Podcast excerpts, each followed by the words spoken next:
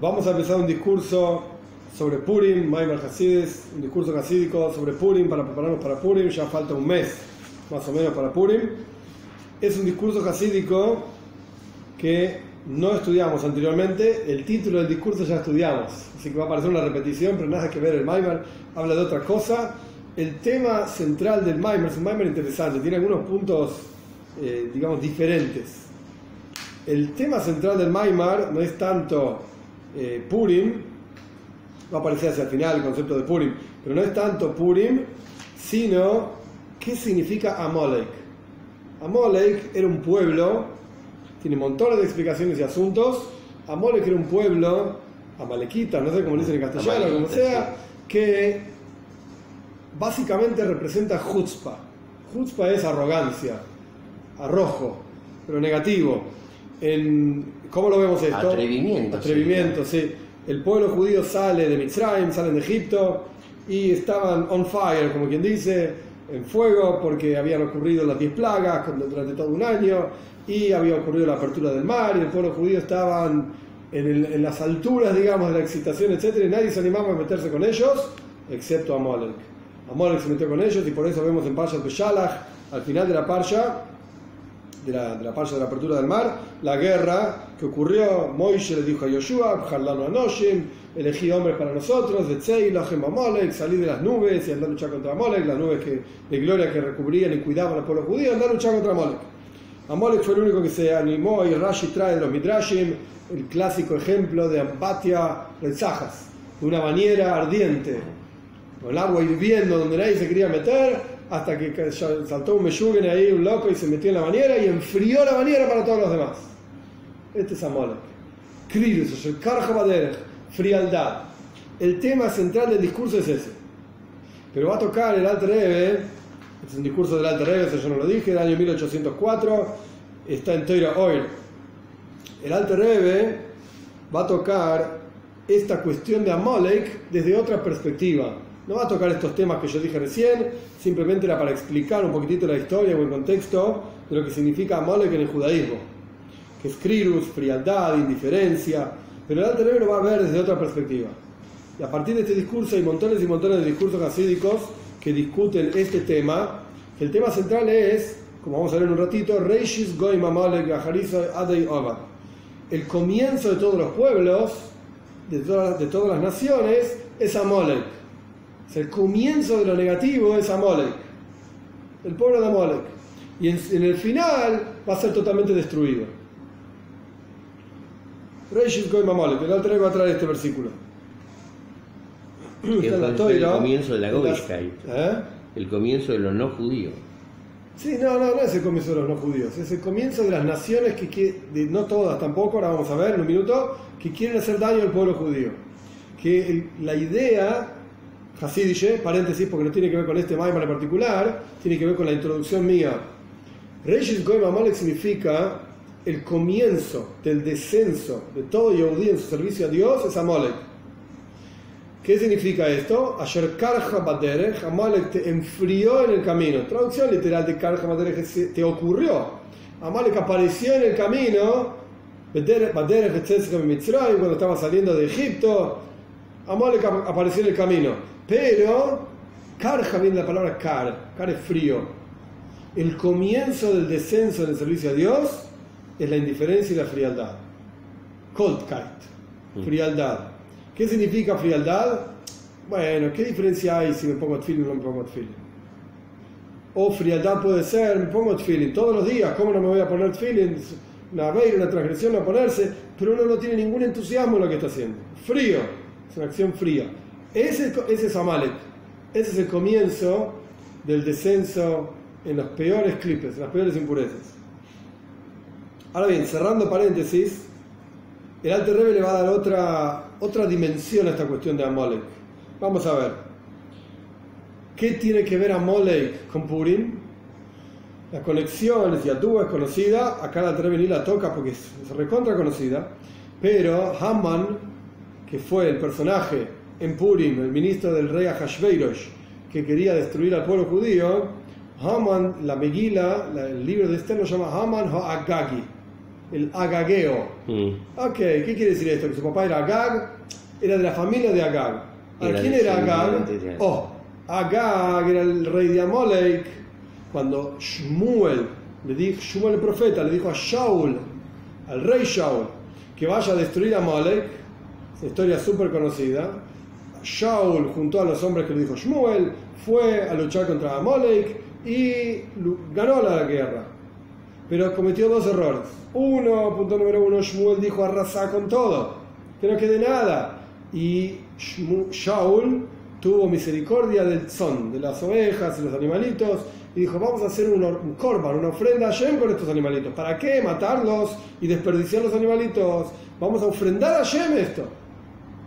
Este fue el primer error de Shaul. Y el segundo error de Shaul fue dejar con vida a Agag. ¿Cómo se llamaba el rey de Amalek cuando Shaul luchó contra Amalek? Agag. Ese mismo Agag, entre que Shaul lo captura y Shmuel, como está escrito en el Tanaj, le corta la cabeza, Agag tuvo descendencia, tuvo tiempo de, hacer ahí sus andanzas y tuvo descendencia.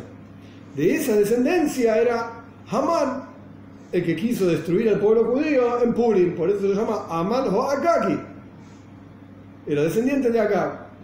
Entre Shaul Amelech y la historia de Purim hay aproximadamente 450 años, más o menos, haciendo una cuenta rápida, como 450 años.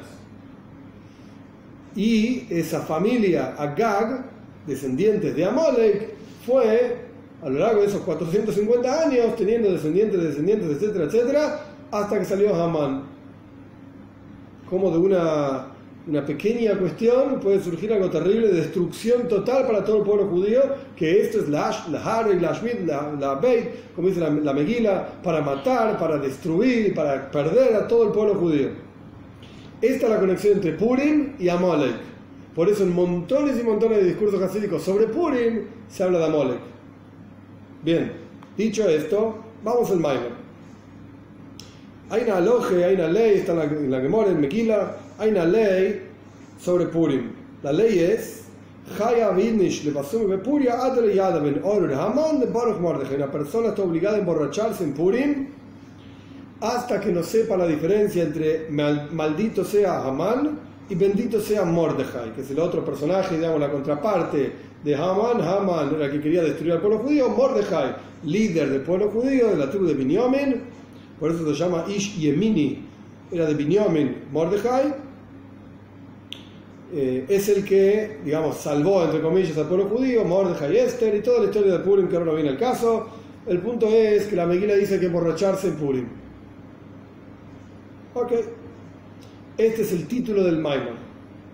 De vuelta, Maimar del Alta Rebe, año 1804. En hoy, sí, está escrito, al que es ya, Está escrito porque hay una mano sobre el trono de Dios. Esto está en Parshas Beshalach, lo leímos hace poquitito. El pozo que entero dice Kiyad al que es después de que hay, está la guerra, al final de Parshas Beshalach, después de la guerra de Yoshua con Amalek, en la cual Moishe Rabbeinu junto con Aaron y Hur tenían las piedras ahí, rezaba por Dios, eh, rezaba a Dios por el pueblo judío, etc. levantaba las manos por Exacto. La Toira dice que Dios jura, Yad, cuando quien levanta la mano y jura por no sé qué cosa, esto se aprende de la Toira, Yad, la mano, Yad al que es Kamil, Malek dice el versículo. La mano de Dios está levantada en juramento por su trono, por el trono de Yud Kei, dos letras del nombre de Dios, que tiene cuatro letras, como vamos a estudiar más adelante. Milcham Hashem Amalek, una guerra de Dios contra Amalek, por todas las generaciones. Esto es lo que dice el versículo. Vi a Razal y dijeron nuestros sabios, ¿por qué no analizás bien el versículo? el versículo? ¿Cómo se dice trono en hebreo? Trono se dice kisei. Kisei es tres letras. Jof, Samach, Aleph. Así se escribe kisei. El versículo no dice Kisei, dice Kes. Hace referencia al trono, está hablando del trono de Dios. Pero no dice Kisei, no está entera la palabra, está cortada. ¿Y cómo es el nombre de Dios? El nombre de Dios tiene cuatro letras, el nombre inefable, principal, esencial, qué sé yo. Tiene cuatro letras, por eso se llama tetragramaton. Tiene cuatro letras, Yud, Kei, Vav, Kei. Y el versículo dice Yudkei nada más. Cuando Dios levanta su mano, esto lo vamos a analizar, pero mucho más adelante en el, en el hoy no. Cuando Dios levanta su mano para jurar que su guerra contra Amolek va a ser midor por generación tras generación. ¿Por qué? Porque ahora su Kisei, su trono está incompleto. En lugar de ser Kisei con Aleph al final, es Kes. En lugar de ser una palabra de tres letras, tiene dos letras nada más. Y en lugar de tener el nombre de Dios completo, Yud Kei y Vav tiene solamente Yud Kei.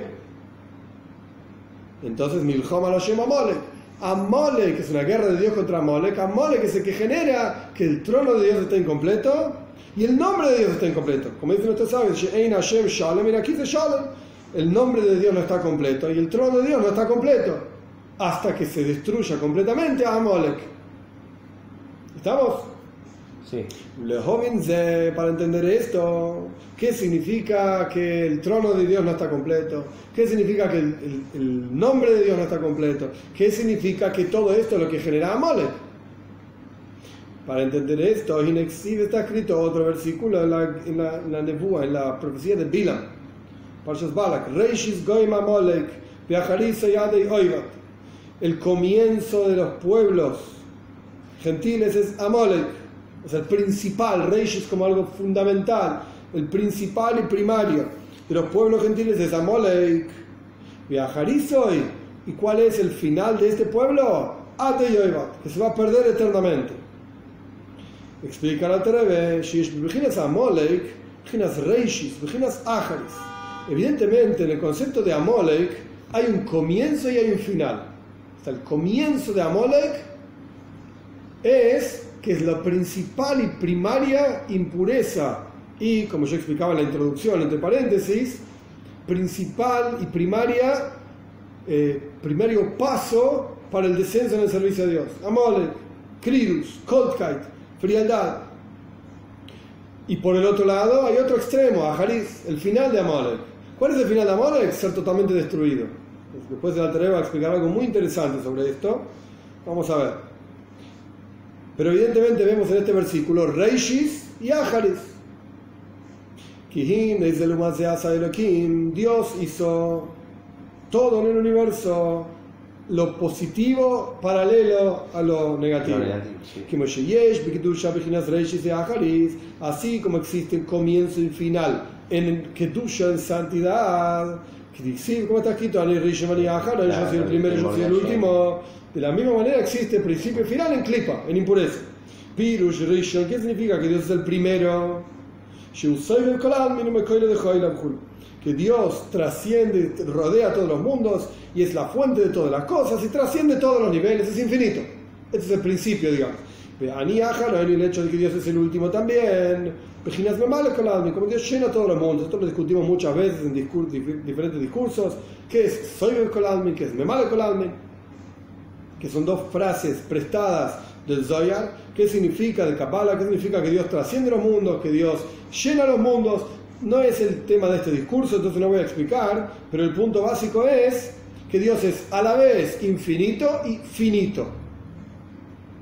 Y esto lo que significa que es Rishon y Ahan, es el principio es el final. Mal, comienza el versículo, Dios está en los cielos arriba, ahora mitojas, está en la tierra aquí abajo, mitajas es oilam, por debajo de los brazos del mundo, lo que sostiene al mundo, o sea, por un lado Dios trasciende todas las barreras, esto es Rishon, primario, y Aharon significa que Dios está investido en el mundo. Así como en que Dusha en santidad existen en todos los niveles de primario y final, Kajiesh Beklipa de la misma manera existe en la impureza y el otro lado, que es un, eufemismo, digamos, para hablar de todo lo que es contrario a la voluntad de Dios.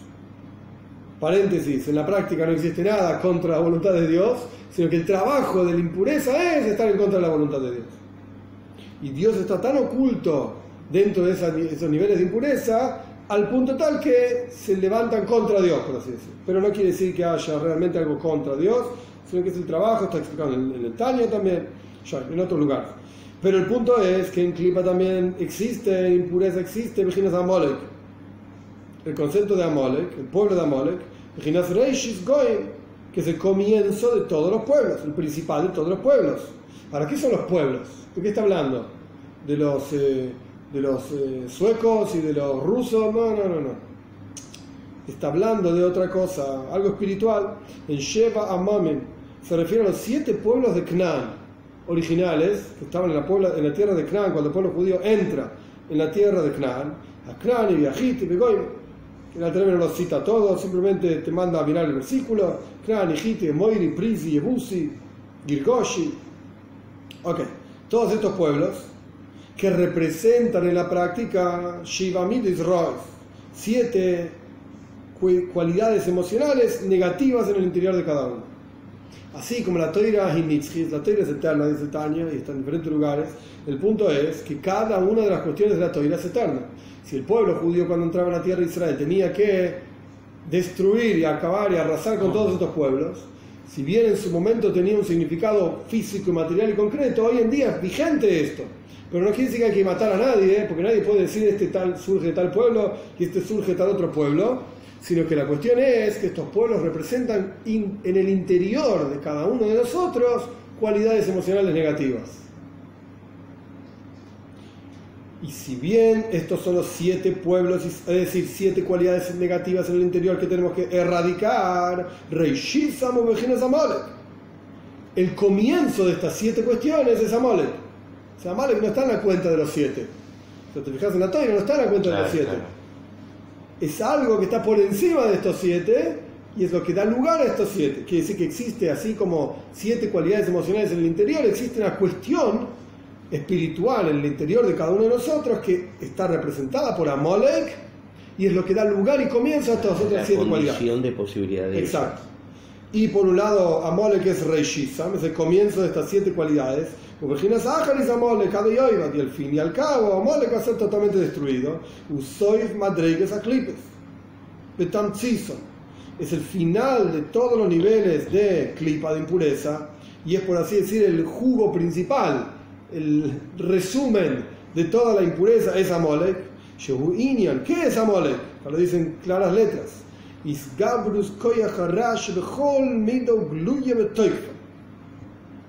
Es el fortalecimiento de la fuerza de lo negativo en cada cualidad y la revelación de esa cualidad y el poder de esa cualidad. ¿Qué pasa? Todos en el interior, como ya lo dijimos recién, Ze, Leumas Zea, Sabelokim que, es que dice esto frente a lo otro. Claro, eso es Coyeles 714, clásico. Esto es clásico, muy bien. Esto frente a lo otro hizo Dios. Todos en el interior tenemos cualidades positivas y cualidades negativas. Esto es la duda, esto es sabido. El punto es que no todas están reveladas y no todas actúan con toda la fuerza. A veces uno tiene cualidades negativas en hebreo se dice boilet, que sale a la luz, a la superficie y es totalmente clara que esta persona tiene tal cualidad negativa. Sí, que afloran. Que afloran, exacto. Y a veces que son, están ocultas, están en potencial, qué sé yo. Amolek representa la revelación de lo negativo de cada una de las partes negativas de tu interior, que salgan todas a, a la superficie. Que se revele cada una de ellas cada milímetro negativo que tenés en tu interior, Amolek se ocupa de revelarlo. No solamente Amolek es la fuente de todo mal, sino que Amolek es la revelación de cada cuestión negativa en tu interior. Esto es Amolek.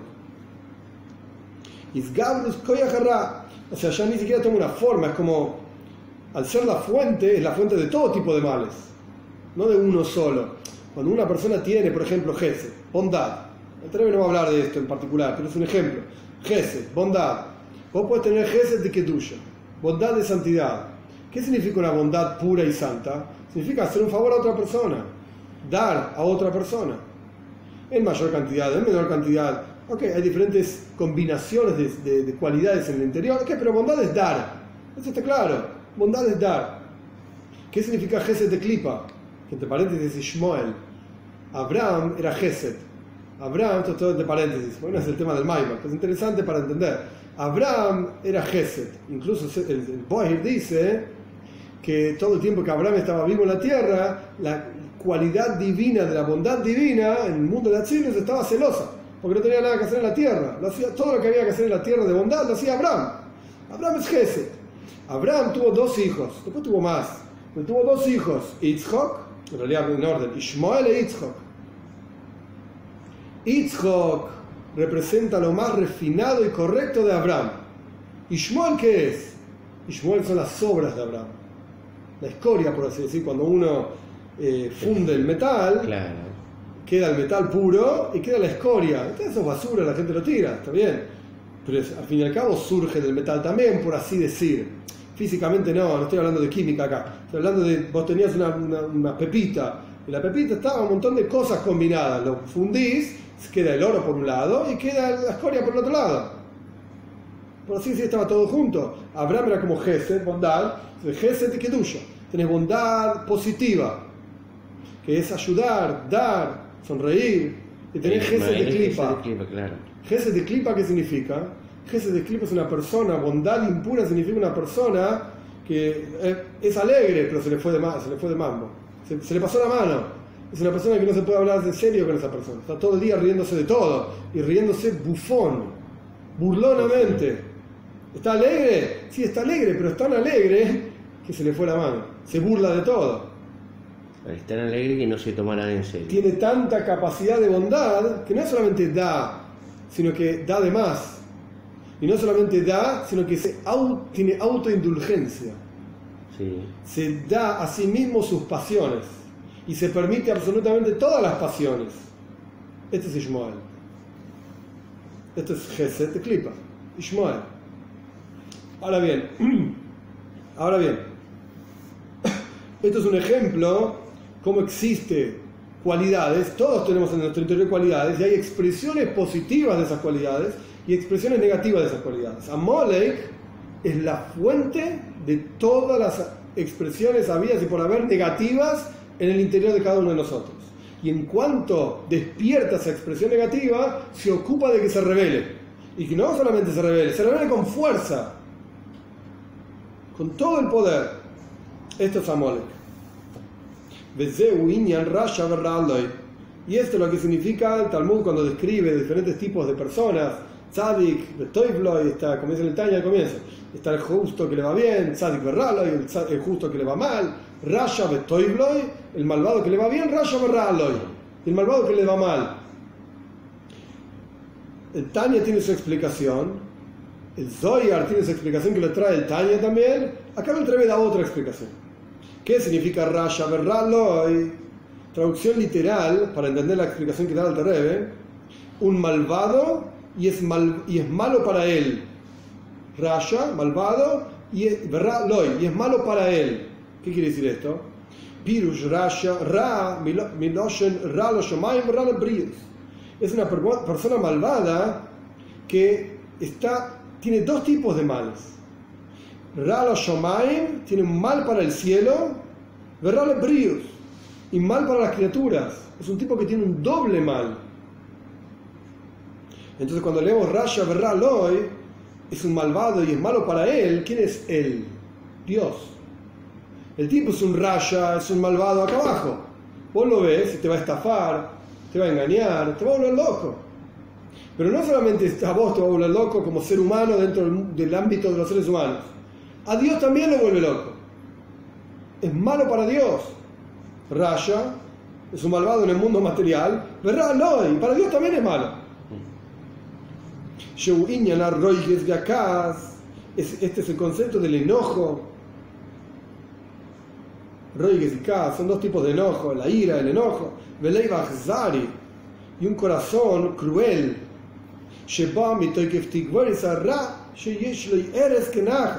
Esto surge de un fortalecimiento del mal en el interior de la persona, que la persona tiene un veneno como la serpiente.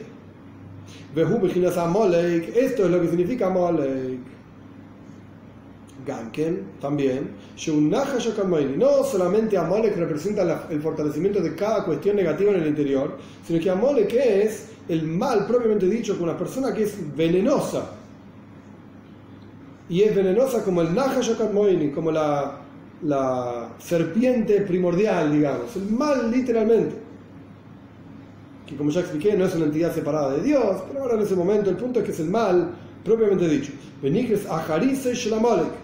Y este Nahash es decir, el mal eh, corporizado, digamos, en una persona que concretamente mal hacia los otros y hacia Dios, esto es el final de Amolek. El comienzo de Amolek, el comienzo de Amolek es la capacidad de fortalecer el mal, revelar el mal en cada cualidad.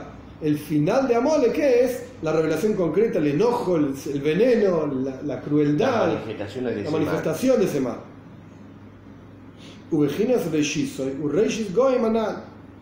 Y el comienzo de Amalek, como dijimos anteriormente, el comienzo de todas las cualidades negativas en el interior de cada uno. Acá dice Goim, naciones, pero está hablando de las cualidades interiores mencionadas. Makoir y Sabus Amitis Arroes, El comienzo de Amalek, ¿qué es? Como dijimos, la fuente de donde se crean las cualidades negativas y la forma en que van naciendo esas cualidades negativas. Beniques Virginas Amal. Y esto se llama, traducción literal es esfuerzo, pero se, se, trata de un esfuerzo negativo, una persona que busca y maquina y piensa formas de, de hacer daño. Y sobre esto está escrito, Bilam también dice esto en Parshas Jukas, en, la, en toda la historia de Bilam, no en Jukas, perdón, en Parshas Balak, en toda la historia de Bilam, que Dios no ve Amal, el esfuerzo para hacer el mal en el pueblo judío. Amal, Amolek. Cuando agarramos las letras de la palabra Amolek, está incluida la palabra Amal. Amalek. Falta una kuf nada más. Que Amolek hoy es Amal Laka. Porque las letras de la palabra Amolek se puede entender como Amal, que es un esfuerzo en hacer el mal, Laka, golpear, latigazo, como Malkus. Mm. Ubejinas amal, y esta maquinación de hacer el mal, que se llama amal hacia la persona que busca hacer el mal, o amastir el oculta la presencia de Dios, bendito sea, un mafrit, y separa, por así decir, a Dios del mundo, e incluso en Dios mismo, de manera tal que el nombre de Dios no está completo y el trono de Dios no está completo. Esto, por así decir, obviamente sigue y falta un montón. Pero esto, por así decir, es como si dijésemos el resumen del Maima. El Alter va a explicar ahora qué significa que Amolek es el que separa entre la primera parte del nombre de Dios y la segunda parte del nombre de Dios, el que separa la Aleph, la letra Aleph, del Kisei, del trono de Dios. En otras palabras, pero estas son mis palabras, ¿no? Del Alter como el concepto de Amolek te impide sentir la presencia de Dios. Te impide entender o ver, percibir que en el mundo hay algo más que la comida que comes, el sueño que dormís, la cama donde dormís, etcétera, etcétera. Hay más que eso en el mundo. Pero Amalek tapa, cubre, te impide ver todo. Ocultamiento, la clipa de Amalek, separación y ocultamiento. Exacto. Incluso la va a llegar a decir, incluso, no con estas palabras, estas son mis palabras, pero Vamos a ver, una persona que cumple Toire mitzvahs, es súper religioso, el tipo reza tres veces por día, por los etc., también puede tener esta cuestión de Amolek. ¿Cómo se expresa esta cuestión de Amolek? Que no tiene bitul, no tiene entrega a Dios, tiene entrega a sí mismo. Como ya hablamos muchísimas veces, servir a Dios por un beneficio, servir a Dios por tener un pedazo del Ganeiden, servir a Dios para que te vaya bien, para que tengas plata, etcétera, etcétera. esto puede ocurrir, no estamos hablando de gente mala nada más, porque suena que uno dice a Molek, ok, ese es mi vecino que es una mala persona, que me tira todas las porquerías por el patio, que sea. No, no, esa no es la única expresión de Amolek. Puede haber un Amolek incluso en el mundo más religioso. Esto también existe. Esto entonces, el Alter estableció, acá no termina un capítulo, yo a propósito paré acá, pero el capítulo termina más adelante. El Alter estableció que hay un concepto de que el trono de Dios no está entero, el nombre de Dios no está entero, hay algo que lo corta al medio, por así decir, y esto es Milhom Alashem Molek Midordoy. Esta es la guerra de Dios contra Molek, generación tras generación, final de Parshas Beshalach. Y dijimos que hay un comienzo y un final en Kedusha, comienzo y final en santidad, Ani Rishon, Dios el primero, Dios el último, y comienza el final en Klipa, es Amolek. La fuente de todo mal, la revelación y expresión de todo mal. Biura Davar, para explicar esta cuestión, Inexib está escrito, Kijei Caballe Amoy. La porción de Dios es su pueblo. En cada alma del pueblo judío, y se encuentra el nombre de Abay, el nombre de Hashem, Yud Kei Vav Kei. A dar una explicación en el Shalom, en el comienzo del Shalom, Shtei Lujos Sefer muy interesante, el Kabbalah está explicado ahí que en el cuerpo del ser humano se expresa Shem Valle, podemos ver el nombre de Dios en el cuerpo del ser humano, en la Neshama del ser humano, hay varias explicaciones que él da ahí, es interesante, por así decir, como está impreso Hashem en cada uno de nosotros. Su nombre, Yud Kei está impreso en nosotros mismos. Acá el Alter lo que explica es, por cuanto el versículo dice, Heile Kashem Amoy, una porción de Dios de su pueblo, que está hablando de la Neshama, está hablando del alma, no del cuerpo de la persona, encontramos en el alma de cada Yehudi el Shemavai. Estamos, porque la Vav, la letra Vav, son cuatro letras, una Yud, una Hei, una Vav y una Hei. Esto está ampliamente explicado también en Niger Sachuva, en la tercera, en la tercera parte del Taña. Las cuatro letras del nombre de Dios, la tercera letra es una Vav. La letra Vav suma seis. Es la sexta letra del abecedario hebreo, suma seis. Cada letra le corresponde un número en hebreo. A la Vav le corresponde la seis. Entonces la letra Vav representa seis extremos, seis cualidades. etc. El versículo dice, la tuyo Dios de la grandeza, Gebura, la, la severidad, el poder, digamos, Gebura, Gebura, Tiferes, Netzach, Beahoit. A ti te corresponde la victoria, la gloria, Kijol, Bashomaim, porque todo sobre los cielos y la tierra se refiere a Yesoit, al fundamento, son seis cualidades emocionales en el interior de cada uno. Esto es lo que representa la letra Vav. Adam, así como en, Dios creó seis cualidades a través de las cuales él expresa su propio, digamos, entre comillas, emociones, como dicen en Tikkun y también al comienzo, lo vemos todos, todos, los Erev Shabbos, todos los viernes, que Dios creó estas Sefirot, Tikkun y la Almen, Dios creó estas diez expresiones para dirigir su mundo, para conducir el mundo así como Dios creó estas 10 expresiones para conducir el mundo y dijimos que el pueblo judío es Heile Kavai, es una porción de Dios, entonces en el pueblo judío, en la Neshon, en el alma, también están estas seis cualidades. Adam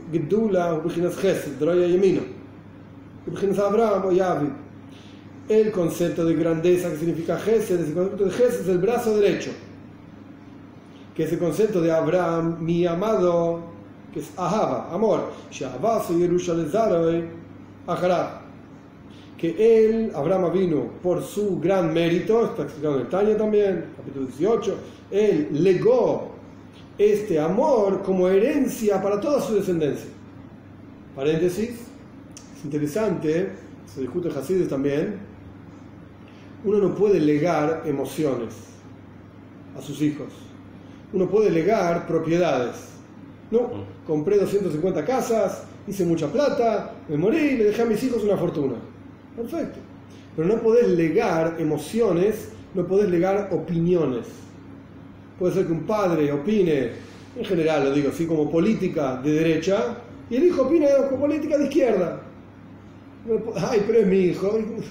No podés forzar la, la herencia que tenés que pensar como yo pienso.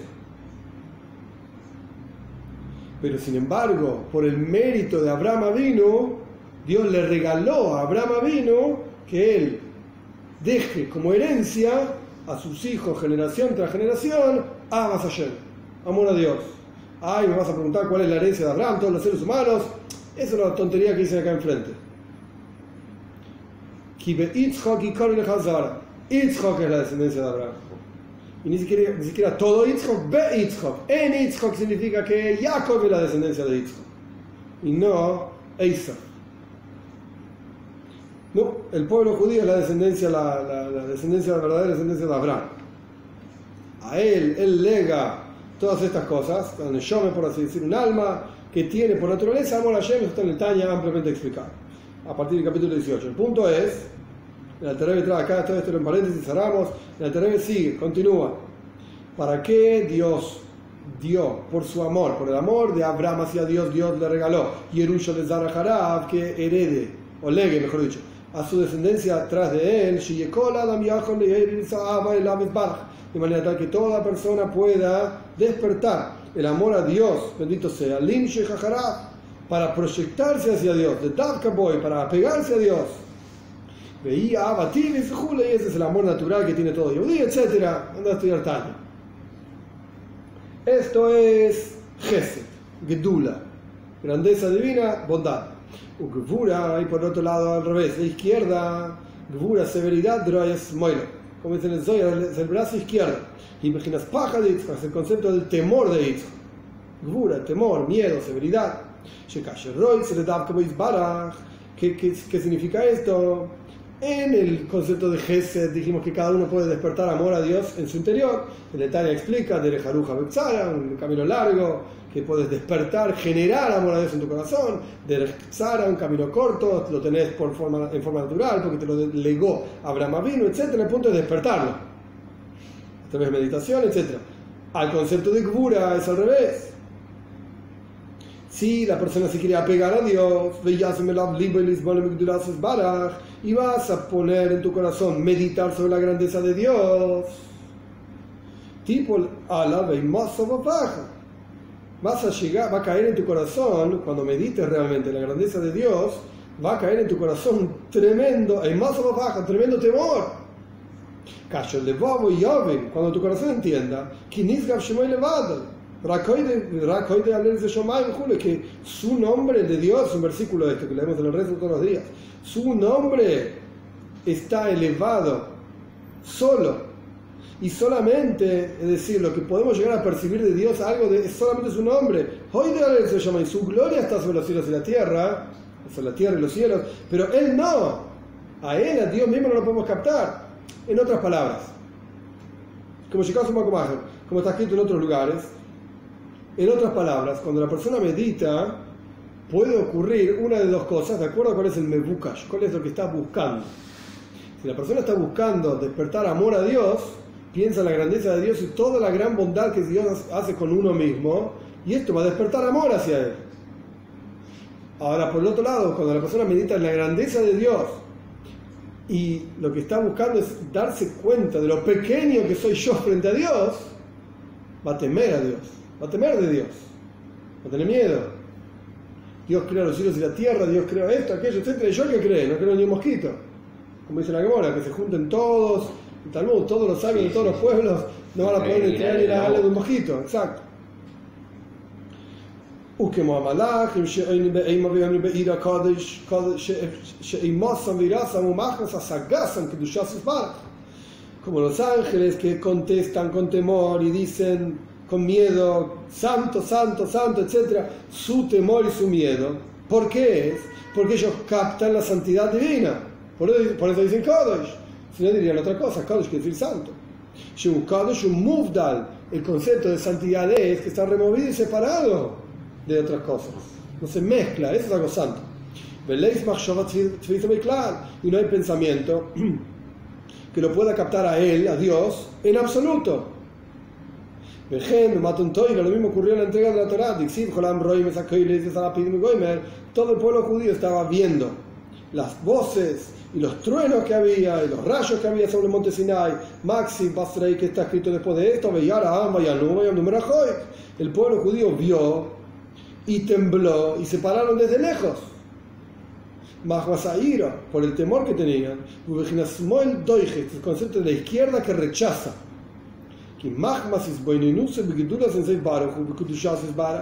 por cuanto la persona medita en la grandeza del infinito absoluto. Y, su santidad, bendita sea, que Dios es elevado, sin límite, y la persona medita sobre estas cosas y se rebaja a sí mismo diciendo, ¿quién se atreve a acercarse a mí? Dice Dios. uno piensa, la atreve está parafraseando versículos, pero lo que está diciendo es, vos vas a meditar en la grandeza de Dios, en que los malajim tienen ribo, ribabois, malajim, cientos de miles de ángeles que los sirven. Y eso es solamente un ejército de ángeles. Y sus ejércitos no tienen número infinitos ángeles que lo alaban y lo captan y lo entienden y crea con una letra que con una sola letra creó todo el mundo por venir con una letra Yud, con una letra Hey creó este mundo nada más. Así uno puede empezar a maquinarse y pensar y pensar y decir, yo me voy a pegar a Dios, yo me voy a acercar a Dios, ¿quién soy yo?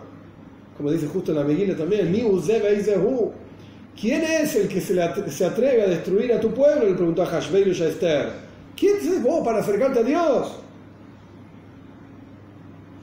entonces uno se va sentir totalmente apartado de Dios y totalmente pequeño y con un temor gigante frente a Dios. Y este es el concepto de Smoldoige, la izquierda que aparta. Yamin Mekareves, la derecha cerca, cuando uno se siente con amor a Dios, está apegado a Dios, está junto a Dios, así es el sentimiento, digamos, de Ahva, de amor, es un sentimiento que lleva a, estar juntos, claro, apego, y ese sentimiento de ira, temor, es un sentimiento de alejamiento. Hoy ve, yo voy a acercar a esto, es, too much, es demasiado para mí. Pero no pienses que la izquierda aparta por completo a Dios libre y guarda. Que dice, como está escrito en Ioy, Loi se va a Acá dice Loi es al, y tu temor no me va a apartar, a asustar, digamos, pirush, es decir,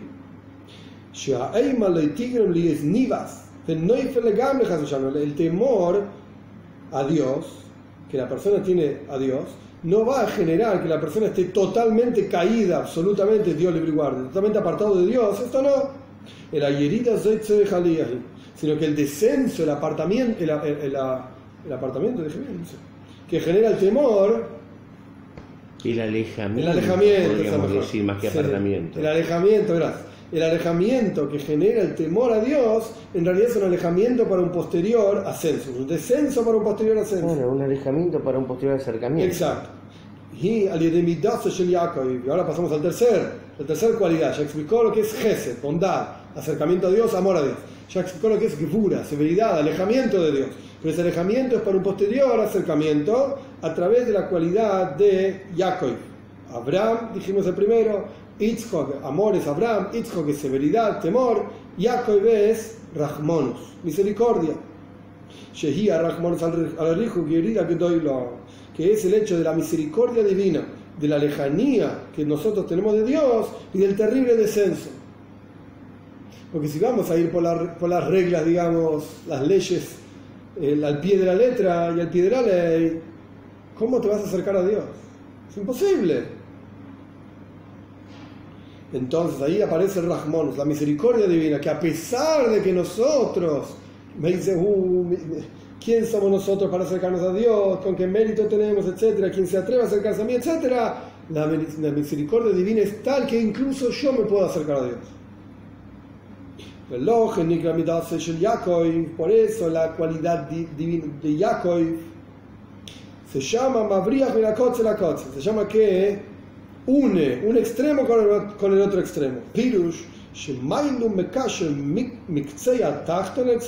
es decir, que une el, el extremo inferior, yo, que soy un nada, con el extremo superior, que es Dios. Que a pesar de que están lejos uno del otro, y uno medita y se da cuenta de esa lejanía y la comprende. Sin embargo, es Rahmon, la misericordia divina une estos dos extremos. O que como está escrito, le Jacob, a Abraham, que Jacob redimió a Abraham, porque a partir de la misericordia de Jacob, el concepto de la misericordia divina, volvés, retornás y redimís el amor. Porque ¿qué pasa? Es un ciclo. Vamos a terminar una línea. Porque dice, como está escrito, me vaya en ir desde lejos Dios yo te observo, es decir, etc. Por mi lejanía, vaya en Dios se me muestra. Entonces es como un Seider, ahora sí termina el primer capítulo, es como el orden.